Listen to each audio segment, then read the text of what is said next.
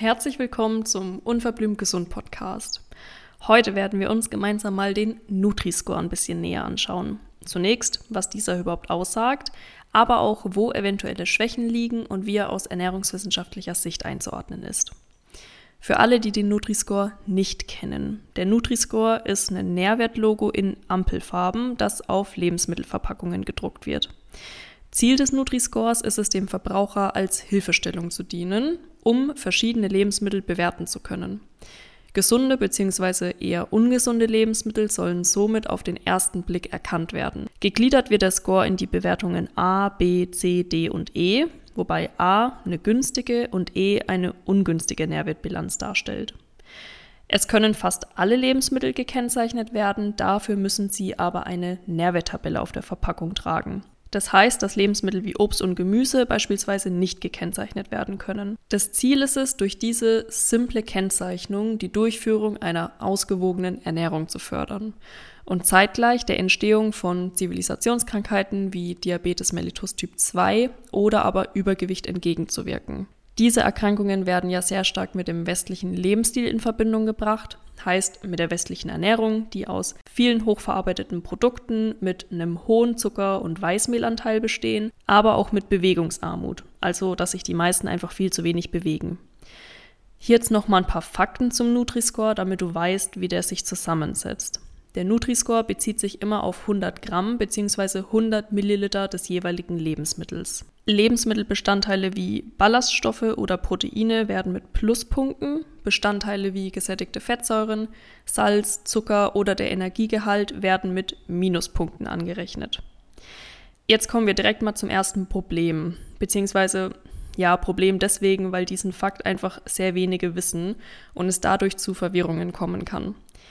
Der Nutri-Score dient lediglich der Vergleichbarkeit innerhalb einzelner Produktgruppen. Das heißt, es lassen sich Vergleiche zwischen verschiedenen Pizzen untereinander ziehen, aber nicht zwischen einer Pizza und einem Fruchtjoghurt beispielsweise.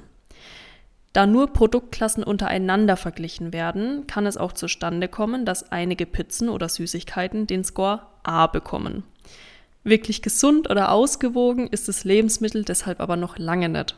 Natürliche Lebensmittel, die einen hohen Fettgehalt besitzen, wie beispielsweise Nüsse, kommen durch den Nutri-Score weniger gut weg und erhalten meistens einen Score von D oder E. Vergleicht man jetzt die Pizza mit dem A-Score und die Packung Walnüsse mit dem D-Score, könnte man meinen, dass die Pizza die gesündere Alternative ist und Walnüsse total ungesund. Und das ist so halt einfach nicht richtig. Übrigens ein kleiner Fakt hier am Rande. Viele haben ja immer ein bisschen Angst vor Nüssen, weil sie halt sehr energiedicht sind und dann schnell der Gedanke entsteht, dass man sofort zunimmt, wenn man Nüsse isst. Hier kann ich dir sagen, Nüsse können bei einer Gewichtsreduktion sogar helfen.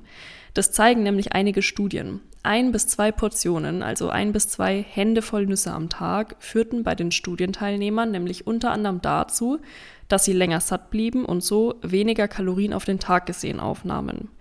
Plus Nüsse scheinen sich auch positiv auf das Darmmikrobiom auszuwirken.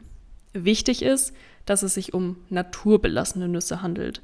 Heißt, dass ihnen nicht zusätzlich Öl zugesetzt wurde und sie ungesalzen sind. Okay, jetzt wieder zurück zum Nutri-Score. Das zweite Problem bzw. der zweite Kritikpunkt, der häufig geäußert wird, wenn es um den Nutri-Score geht, ist, dass die Kennzeichnung nicht gesetzlich vorgeschrieben ist.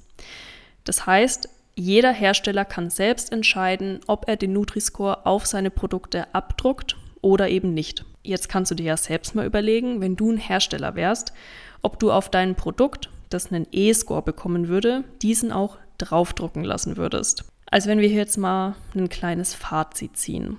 Der Grundgedanke des Scores scheint durchaus positiv zu sein. Die Aussagekraft bzw. die Umsetzung lässt aber zu wünschen übrig. Ein Tipp, an den du dich aber immer orientieren kannst, ist, so unverarbeitet wie möglich einzukaufen. Je natürlicher, desto besser.